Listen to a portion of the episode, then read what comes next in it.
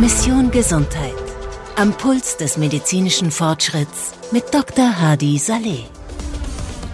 Herzlich willkommen zur ersten Folge Mission Gesundheit. Am Puls des medizinischen Fortschritts. Ich bin Arzt. Arzt aus Leidenschaft. Und ich bin Unternehmer. Ebenfalls aus Leidenschaft. Mein Name ist Dr. Hadi Saleh und ich war als Orthopäde tätig und bin jetzt CEO eines weltweit tätigen MedTech-Unternehmens Ceramtech aus Plochingen in der Nähe von Stuttgart. Der menschliche Körper ist wahrscheinlich einer der faszinierendsten Organismen des Universums. Nichts anderes, kein Stern, keine Galaxie, kein schwarzes Loch, reicht nach allem, was wir wissen, an seine Komplexität heran. Dass wir leben, ist ein Wunder. Dass wir die Ursprünge und Mechanismen unseres Lebens verstehen, zumindest teilweise, ist ein noch viel größeres. Mission Gesundheit. Das ist die Reise meines Lebens. Die Reise, auf die ich Sie in diesem wöchentlichen Podcast mitnehmen möchte. Hier spricht kein Gesundheitsapostel, kein Diätprophet, kein Musterschüler, kein Verzichtsprediger. Hier spricht jemand, der einige Fehler in Sachen Gesundheit selbst begangen hat und zum Glück aus ihnen lernen konnte. Ich habe beruflich einmal drei Jahre lang in den USA gearbeitet. Ich habe mich den Essgewohnheiten der amerikanischen Provinz angepasst. Als ich zurückkam, habe ich in keinen Anzug mehr gepasst. Ich sagte mir, achte auf deine Gesundheit. Nimm ab. Ich habe es selbst eingesehen. Und ich habe Wege gesucht, mich gesünder zu ernähren und gesünder zu leben. Doch wie stellt man das an? Sie kennen es aus dem Buchladen. Ganze Regale voll mit Büchern über Diäten, Tinkturen, Therapien, Rosskuren. Viele Bücher widersprechen sich. Kaum jemand sagt das Gleiche. Orientierung ist schwer zu finden. Wem soll man da Glauben schenken? Wer hat Recht? Wer hat Unrecht? Am besten finde ich, probiert man die Dinge selbst aus. Dann lernt man am meisten. Und am besten spricht man direkt mit Experten, statt das, was sie sagen, aus zweiter oder dritter Hand zu erfahren. Genau das wollen wir mit diesem Podcast leisten. Informationen aus erster Hand vermitteln ungefilterte Einsichten und Informationen weitertragen. Als Host dieses Podcast-Formats begebe ich mich also auf die Mission. Die Mission herauszufinden, wie eine visionäre Medizin in der Zukunft aussehen kann. Wir leben in aufregenden Zeiten. Ich persönlich möchte in keiner anderen Zeit leben. Wir sind Zeitzeugen der größten Revolutionen der Medizin seit Anbeginn der Menschheit. Es passiert in zehn Jahren mehr als früher in einem Jahrtausend. Und davon profitieren wir alle ganz direkt. Denn wir leben länger und gesünder als alle Generationen vor uns. Doch wie geht es weiter? Dafür werde ich gemeinsam mit Ihnen tief in die faszinierende Welt der neuesten medizinischen Technologien eintauchen und erkunden, wie sie die Zukunft der Gesundheitsversorgung verändern werden. In jeder neuen Folge nehmen wir dafür bahnbrechende Innovationen unter die Lupe, sprechen mit führenden Experten und werfen einen Blick auf die neuesten Entwicklungen in der künstlichen Intelligenz, Robotik, Genomik und mehr. Dafür werde ich hier immer mal von meinen eigenen Erlebnissen, Reisen, Eindrücken, Tipps und Selbstversuchen erzählen. Sie werden sehen, ich teste die Dinge nämlich gerne selbst aus und erfahre so aus nächster Nähe, wie sie wirklich wirken. Quasi als Arzt, Patient und Versuchsperson in einem. Begleiten Sie mich also auf meiner Mission Gesundheit. Legen wir los. Experte der Woche. Unser Experte in dieser Folge ist Professor Dr. Matthias Goyen. Er ist der Chief Medical Officer EMEA von GE Healthcare und hat bedeutende Beiträge im Bereich der Gesundheitsversorgung geleistet, insbesondere in der Integration von künstlicher Intelligenz und digitalen Transformationsstrategien. Professor Goyen ist verantwortlich für die Leitung der medizinischen, klinischen und evidenzbasierten Strategien für Produktmodalitäten bei GE Healthcare. Unter seiner Leitung hat GE Healthcare bereits bahnbrechende KI-Funktionalitäten in medizinischen Bildgebungsgeräten integriert, wie zum Beispiel bei mobilen Röntgengeräten. Diese Technologie unterstützt Radiologen bei der Priorisierung von Scans und kann potenziell Leben retten indem sie schnell kritische Zustände identifiziert. Sein Schwerpunkt liegt also auf KI und der Gesundheitsökonomie. Und genau darüber wollen wir heute mehr von ihm erfahren. Professor Goyen ist der ideale Experte für uns, denn seine Arbeit zeigt ein tiefes Engagement für den Einsatz von Technologie, insbesondere KI, um die Gesundheitsversorgung und die Ergebnisse zu verbessern. Starten wir ins Interview. Professor Dr. Matthias Goyen. Matthias, wir kennen uns seit vielen Jahren. Du bist mein erster Gast in der Sendung. Du bist von Haus aus Radiologe und Chief Medical Officer bei GE Healthcare. Ähm, möchtest du ein paar Worte zu dir sagen? Ja, erstmal ganz herzlichen Dank, lieber Hadi, für die Einladung. Ich freue mich sehr. In der Tat, ich bin ähm, Radiologe, ähm, arbeite in der Medizintechnikbranche bei General Electric Healthcare und leite die medizinischen und klinischen Aspekte unseres Geschäfts ja, in Europa, dem Mittleren Osten und Afrika. Jetzt springe ich direkt an das Thema, und zwar, was alle bewegt, ist künstliche Intelligenz. Kannst du uns was zu KI in der Radiologie erzählen? In der Tat, das Thema ähm, künstliche Intelligenz ist wirklich in aller Munde, nicht nur in der Medizin, sondern in fast allen ähm, Bereichen unseres Alltags. Wenn wir über KI in der Medizin sprechen, sollten wir zunächst über die unglaubliche Flut an medizinischen Daten sprechen. Im Jahr 2010 ging man davon aus, dass sich etwa alle dreieinhalb Jahre die Anzahl medizinischer Daten verdoppeln würde. Und im Jahr 2020, also nur zehn Jahre später, vor drei Jahren, waren aus diesen dreieinhalb Jahren 0,2 Jahre geworden. Und 0,2 Jahre sind 73 Tage. Und 73 Tage ist der Zeitraum von heute, der Vorweihnachtszeit, bis Ende Januar. Ziemlich unvorstellbar, finde ich, aber wahr. Und äh, ein Radiologe schaut sich im Durchschnitt in einer Zwölf-Stunden-Schicht das sind Daten aus den USA, etwa 50.000 Bilder an. Und vor 15 Jahren waren dies lediglich 500. Und noch ein Beispiel in einer digitalen Mammographie, das heißt einer Röntgenuntersuchung der Brust, sind mehr Daten enthalten als im Telefonbuch von Berlin, wenn es überhaupt noch diese gelben Telefonbücher gibt. Das heißt, wir haben es im Gesundheitswesen mit riesigen Datenmengen zu tun. Und all diese medizinischen Daten, die können einen erschlagen, aber gleichzeitig können wir eventuell in der Zusammenschau verschiedener Daten Muster erkennen, die es uns erlauben, einen Krankheitsverlauf vorherzusagen. Es geht also um die Frage, ob und wie der Einsatz von künstlicher Intelligenz die Ärztin, den Arzt, aber auch medizinisch-technisches Personal im Krankenhaus und in der Arztpraxis unterstützen kann, effektiver zu arbeiten, bei der Diagnosefindung zu helfen und damit im Falle der Radiologie der überweisenden Ärztin, dem überweisenden Arzt eine bessere Diagnose mit vor allen Dingen höherer Diagnosesicherheit anbieten zu können. Wenn ich eines während meiner Facharztausbildung am Universitätsklinikum Essen von meinem radiologischen Lehrer, Herrn Professor Dr. Jörg Debertin, gelernt habe, dann ist es die Tatsache, dass es gar keinen Sinn macht, einen Befund für einen Kollegen zu erstellen mit einer ellenlangen Differentialdiagnose. Differentialdiagnose heißt, es könnte Krankheit A sein, aber durchaus auch Krankheit B, C, D oder F. Mit einem solchen Befund kann man auf Deutsch gesagt wenig bis gar nichts anfangen. Und dies führt natürlich auch nicht dazu, dass man als klinischer Partner ernst genommen wird. In der Tat kann man sich oft nicht zu 100 Prozent auf eine Diagnose festlegen, aber die Liste der Differentialdiagnosen sollte kurz sein. Und jetzt sind wir beim Thema der künstlichen Intelligenz, Hadi. Wie hilft uns KI in der Medizin zum Beispiel diese Diagnosegenauigkeit zu erhöhen? Dies ist ein wichtiger Aspekt. Ein anderer wichtiger Aspekt ist, dass wir künstliche Intelligenz auch einsetzen können, um Arbeitsabläufe auf der Station, in der radiologischen Abteilung oder in der radiologischen Praxis zu verbessern.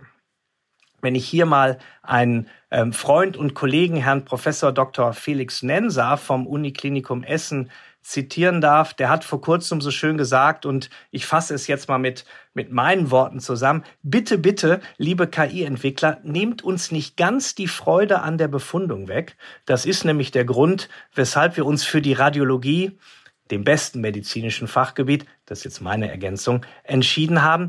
Ihr könnt uns dabei natürlich sehr gerne unterstützen. Aber wo ihr uns richtig, richtig helfen könnt, ist, wenn ihr es schafft, mit Hilfe von künstlicher Intelligenz Arbeitsabläufe zu verbessern, diese elende Suche nach Vorbefunden, Voruntersuchung, dann fehlen Laborwerte, man telefoniert Kollegen hinterher. All diese Themen, mit denen man sich tagtäglich beschäftigen muss und die nichts mit dem eigentlichen Fach zu tun haben.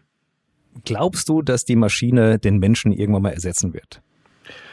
Ähm, das ist natürlich, ähm, sagen wir mal, eine Frage, die mir oft gestellt wird. Ähm, eine KI arbeitet 24 Stunden am Tag, die wird nie krank, ähm, die hat nie einen schlechten Tag, wenn sie gut validiert ist. Das heißt, wird KI den Radiologen ersetzen. Also ich glaube, und da sind wir uns einig, dass sich die Arbeit in der Radiologie natürlich verändern wird. Ähm, KI wird definitiv Teil der täglichen Routine werden, wenn es darum geht, zum Beispiel einfachere Fälle zu diagnostizieren oder sich wiederholende Aufgaben zu übernehmen. Doch dies ist meines Erachtens kein Grund, sich bedroht zu fühlen. Denn schließlich umfasst die Tätigkeit des Radiologen, das weißt du, äh, natürlich deutlich mehr als die reine Bildinterpretation. Das heißt, Radiologinnen und Radiologen, die sitzen in sogenannten Tumor Boards. Das sind Fallbesprechungen mit klinischen Kollegen wie Onkologen, Strahlentherapeuten, Pathologen.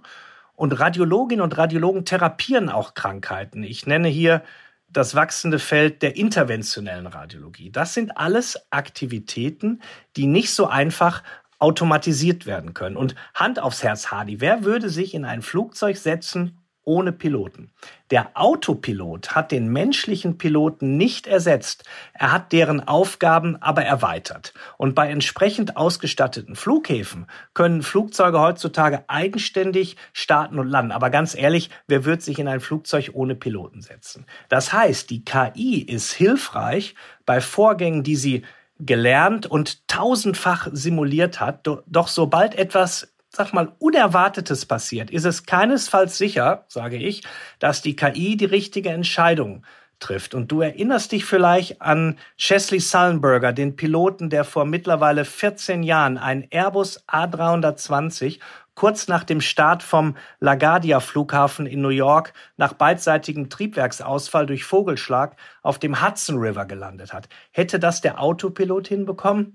Wir haben zum Glück keine Kontrollgruppe, aber ich behaupte, Wahrscheinlich nicht. Und ich glaube, zumindest für mein Fachgebiet der Radiologie sagen zu können, künstliche Intelligenz per se wird den Radiologen sicher nicht ersetzen. Ich glaube aber auch, dass Radiologen, welche die Vorteile der KI zu nutzen wissen, mittelfristig deutliche Vorteile gegenüber denjenigen Radiologen haben werden, die dies nicht tun. Kannst du uns ein oder zwei Beispiele nennen, an denen ihr bei GE arbeitet, ohne jetzt Geschäftsgeheimnisse aufzuplaudern? Ja, natürlich. Also das mache ich, äh, ähm, das mache ich sehr gerne. Ähm, vielleicht starte ich äh, mit einem Krankheitsbild, das Ärztinnen und Ärzte auf der Intensivstation fürchten. Das ist nämlich der Pneumothorax, die kollabierte Lunge. Und es geht dabei nicht darum, dass es unglaublich schwer wäre, eine Diagnose zu stellen, sondern eher darum, wie viel Zeit vergeht, bis eine Radiologin, ein Radiologe sich diese Röntgenaufnahme anschaut. Es gibt Studien, die zeigen, dass es durchaus bis zu acht Stunden dauern kann, bis das Röntgenbild der Lunge eines Patienten mit Verdacht auf Pneumothorax befundet wird. Und wir als Firma haben in eines unserer mobilen Röntgengeräte künstliche Intelligenz integriert, welche der Radiologieassistentin, die auf der Intensivstation das Röntgenbild anfertigt, direkt am Patientenbett mitteilt, ob ein Verdacht auf diesen Pneumothorax vorliegt und mit welcher Wahrscheinlichkeit in Prozent. Da steht dann zum Beispiel 98,4 Prozent. Und ist das der Fall, kann diese Aufnahme mit hoher Priorität ins sogenannte PAX-System geschickt werden. Das ist das Bildarchivierungs- und Kommunikationssystem, sodass die diensthabende Radiologin zum Beispiel nachts um drei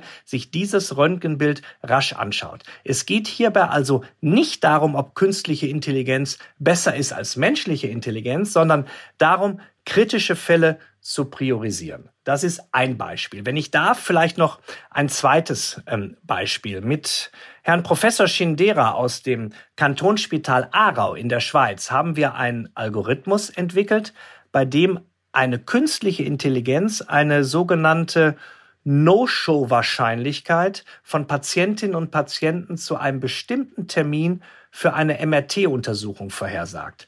Man kennt das, dieses Nicht-Erscheinen von Patienten ist ärgerlich, kostet viel Geld, man hat 45 Minuten Scannerzeit reserviert und ohne anzurufen kommt der Patient einfach nicht. Das heißt, die KI berücksichtigt jetzt viele Prädiktoren, die Tageszeit, Wettervorhersage, Stauprognosen, Patientenprofile. Ähm, es gibt zum Beispiel auch so einfache Sachen, die aber effektiv sind. Eine SMS-Erinnerung analog zu den SMS, die man bekommt, wenn man online einen Tisch in einem Restaurant reserviert. Und auf diese Weise können unsere Kunden diese sogenannte No-Show-Rate signifikant reduzieren. Und das Schöne ist, es funktioniert nicht nur in Aarau, sondern auch in Sao Paulo oder in Seoul, natürlich jeweils mit den lokalen Daten. Ja, super. Du hast gesagt, dass ein Radiologe heute 50.000 Bilder diagnostiziert. Und äh, da fällt mir ein, dass im letzten Jahr 54 Prozent der Radiologen ein Burnout hatten. Das ist die am häufigsten betroffene Gruppe von Medizinern. Wie erklärst du dir das? Ja, also ähm, da ist sozusagen die Welt zweigeteilt. Man könnte jetzt sagen, die künstliche Intelligenz, ähm, die macht das Leben des Radiologen leichter, indem sie Diagnosevorschläge macht, indem sie zum Beispiel sagt, schau dir von den 1000 Bildern die 40 zuerst an, weil es ist sehr wahrscheinlich, dass in diesen 40 Bildern die Diagnose versteckt ist. Andererseits, wenn du jetzt weiter denkst, ist man dann schneller mit seiner Befundung. Da könnte natürlich ein Kaufmann in einem äh, privaten Radiologiezentrum auf die Idee kommen, ja Mensch Matthias, dann kannst du doch drei Patienten pro Tag ähm, ähm einbestellen und drei Patienten noch mehr machen und drei MRTs mehr machen. Das ist ja natürlich dann auch vom Umsatz bares Geld. Von daher ähm, ähm ist, ist die Frage, ob die künstliche Intelligenz eher davor schützt, dass man sozusagen in ein Burnout hineinläuft oder äh, ja, ob man ähm, sozusagen motiviert davon, dass man schneller ist, meint, man könnte noch mehr Fälle machen. Also da muss man sich ganz genau anschauen, ähm, wo da der Nutzen und wo auch der Schaden ist. Wenn wir über präventive Medizin reden, dann fällt auch immer der Begriff des Ganzkörper-MRT. Kannst du uns mal kurz erklären, was ist ein Ganzkörper-MRT? Eine Ganzkörper-MRT-Untersuchung ist zunächst mal ein medizinisches Verfahren, bei dem ein sogenannter Magnetresonanztomograph verwendet wird, um in einer Sitzung Bilder von mehreren Organsystemen zu erstellen. Das heißt, streng genommen ist eine Ganzkörper-MRT-Untersuchung keine Ganzkörper-MRT-Untersuchung. Der Begriff beinhaltet die Untersuchung mehrere Organsysteme, auch Gefäßsysteme, ohne den Patienten umlagern zu müssen. Und meist begrenzt man die Untersuchungszeit auf 60 Minuten, weil man ja auch an den Patienten denkt. Und äh, äh, wie die meisten Zuhörer wissen, entsteht ja bei der MRT keine Röntgenstrahlung. Das heißt, man benutzt ein starkes magnetisches Feld, also elektromagnetische Strahlung, um diese Bilder zu erzeugen. Und die MRT ähm, ähm, hat natürlich absolut ihre Berechtigung in der Radiologie, wird oft eingesetzt äh, zur Beurteilung von Erkrankungen des Skelettsystems, des Gehirns, des Herzens und vieler anderer Bereiche.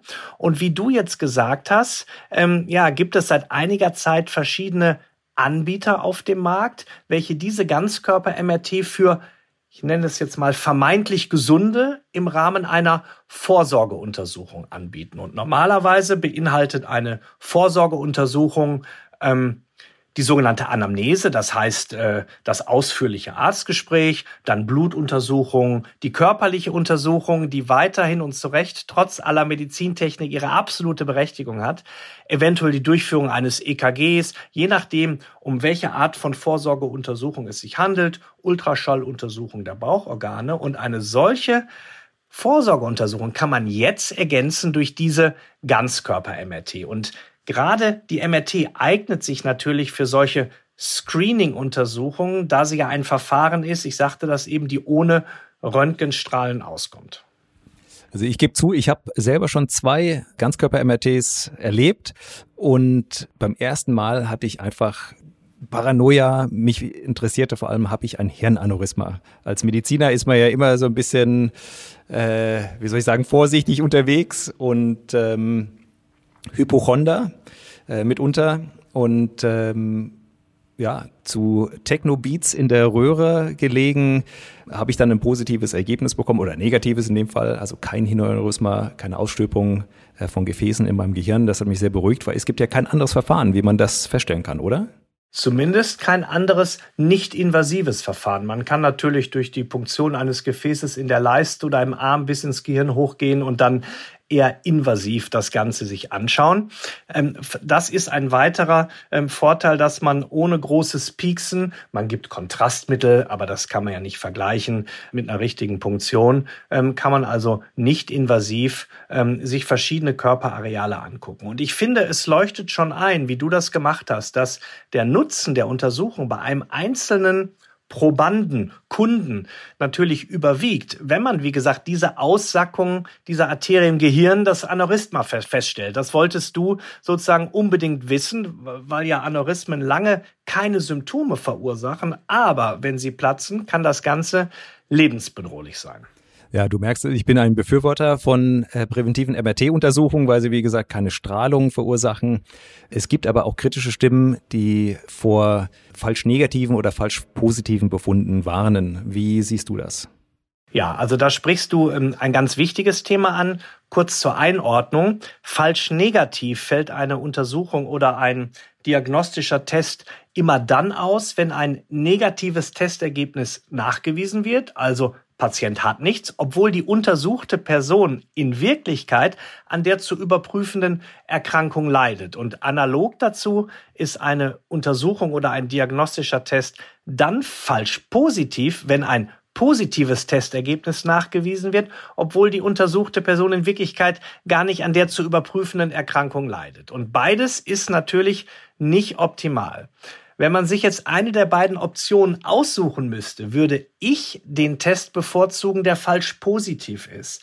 Das zieht dann eventuell weitere Untersuchungen nach sich, in deren Verlauf dann das negative Ergebnis, negativ ist hier gut, bestätigt wird. Bei einem falsch negativen Ergebnis wiegt man sich in falscher Sicherheit, ja, geht fröhlich nach Hause, hat aber in Wahrheit einen positiven Test, der eigentlich dringend einer weiteren Abklärung bedarf. Und äh, ich hatte das ja bereits eben kurz gesagt, die Screening-Untersuchung, meine persönliche Meinung, können für einzelne Patienten natürlich einen Nutzen haben auch wenn man ein nicht entdecktes Karzinom in einem frühen Stadium diagnostiziert. Doch bei anderen Menschen müssen bei unklaren Befunden Folgeuntersuchungen gemacht werden, wie Punktionen, die teuer sind, vielleicht Komplikationen nach sich ziehen können. Und äh, wenn sich dann Befunde im Nachhinein als harmlos herausstellen, haben Betroffene sicherlich nicht davon profitiert. Und wenn ich das sagen darf, ich habe mich damit ja auch früher wissenschaftlich beschäftigt, gerade die Lungenbefunde illustrieren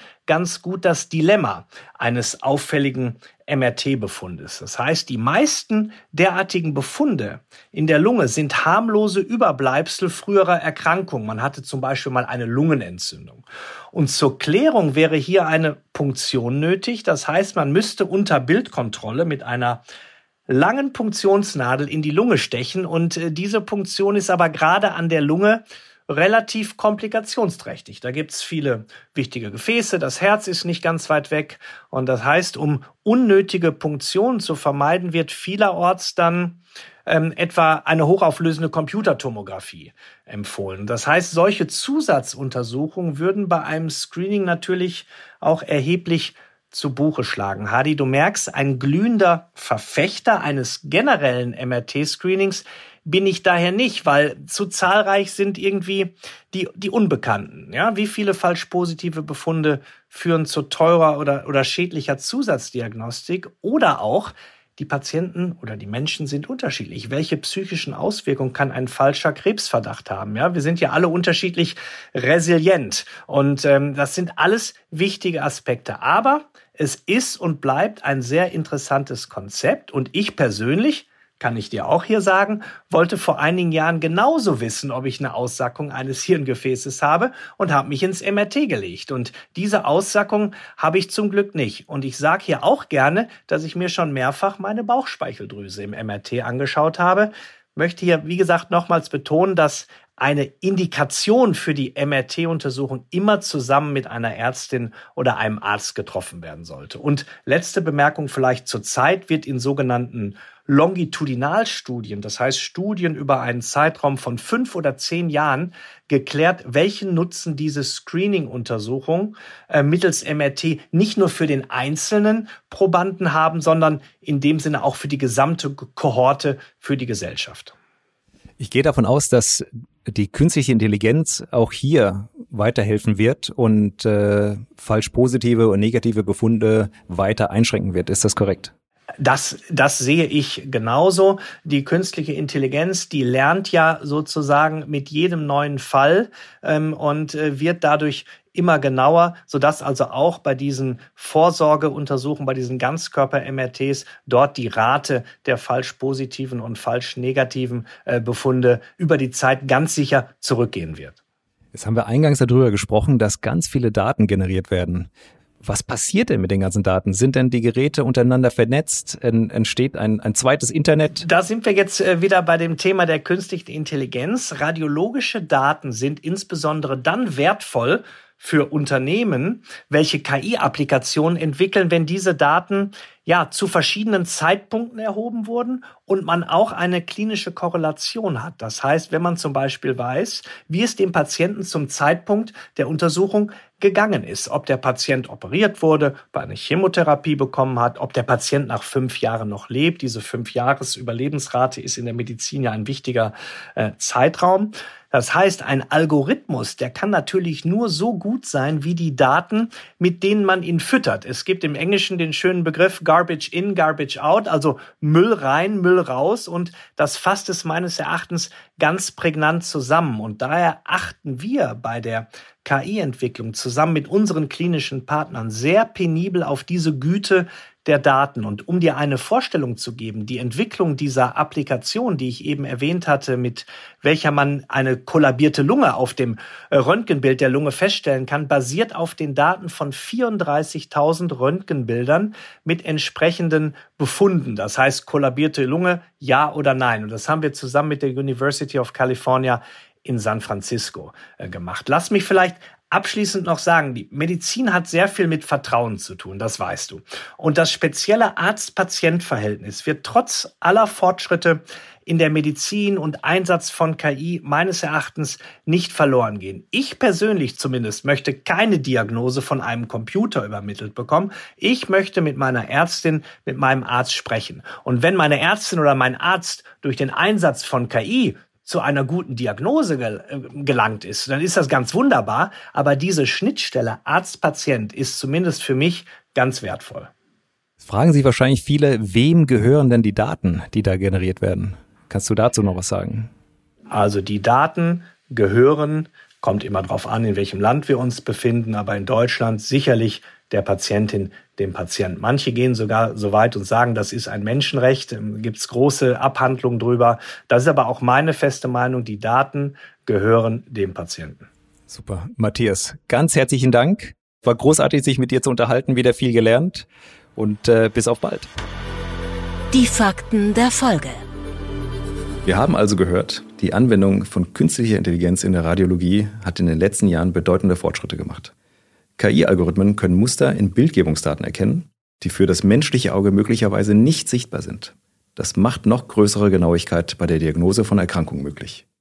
KI kann Routineaufgaben wie das Vorsortieren und Priorisieren von Bildern übernehmen. Das entlastet Radiologen, sodass sie sich auf komplexe Fälle konzentrieren können und es kann Wartezeiten für Patienten reduzieren. KI-Technologien in der Radiologie unterstützen die Entwicklung der personalisierten Medizin, indem sie präzisere Prognosen ermöglichen und dazu beitragen, die besten Behandlungsstrategien für Patienten basierend auf deren spezifischen Bildgebungsbefunden zu identifizieren. Das war die erste Folge von Mission Gesundheit. Vielen Dank, dass Sie heute Teil meiner spannenden Reise durch die Welt der Medizin geworden sind. Ich hoffe, dass Sie wertvolle Einblicke und Inspirationen aus unserer heutigen Diskussion mitnehmen konnten. Denken Sie daran, dass Gesundheit das wertvollste Gut ist, das wir besitzen. Und dass jeder Schritt, den wir tun, um unser Wissen darüber zu erweitern, ein Schritt in Richtung eines besseren Lebens ist. Abonnieren Sie uns gerne, um auch in Zukunft keine Episode zu verpassen. Hardys Random Reminder. In dieser Rubrik möchte ich Ihnen zum Abschluss der Folge immer einen Random Reminder mitgeben, der ganz einfach zu befolgen und in den Alltag zu integrieren ist, aber Ihre Gesundheit verbessern und im Zweifel auch Ihr Leben verlängern kann. Zahnseide benutzen. So einfach und doch machen es so wenige. Dabei ist Zahnseide ein wichtiger Bestandteil der Mundhygiene und kann tatsächlich zur allgemeinen Gesundheit und potenziell zur Lebensverlängerung beitragen. Studien haben Zusammenhänge zwischen Mundgesundheit und systemischen Erkrankungen wie Herz-Kreislauf-Erkrankungen, Diabetes und Erkrankungen des Atemapparats nachgewiesen. Das Benutzen von Zahnseide beugt auch chronischen Entzündungen des Zahnfleisches vor, die wiederum andere Entzündungen im Körper begünstigen. Also mein Random Reminder diese Woche, benutzen Sie Zahnseide. Bis zum nächsten Mal, bleiben Sie gesund und neugierig. Das war Mission Gesundheit. Am Puls des medizinischen Fortschritts mit Dr. Hadi Saleh. Eine Produktion von Ceramtech, einer der weltweit führenden Medizintechnik-Plattformen. Sie haben eine Frage an Dr. Hadi Saleh? Schreiben Sie uns an podcast.ceramtech.de.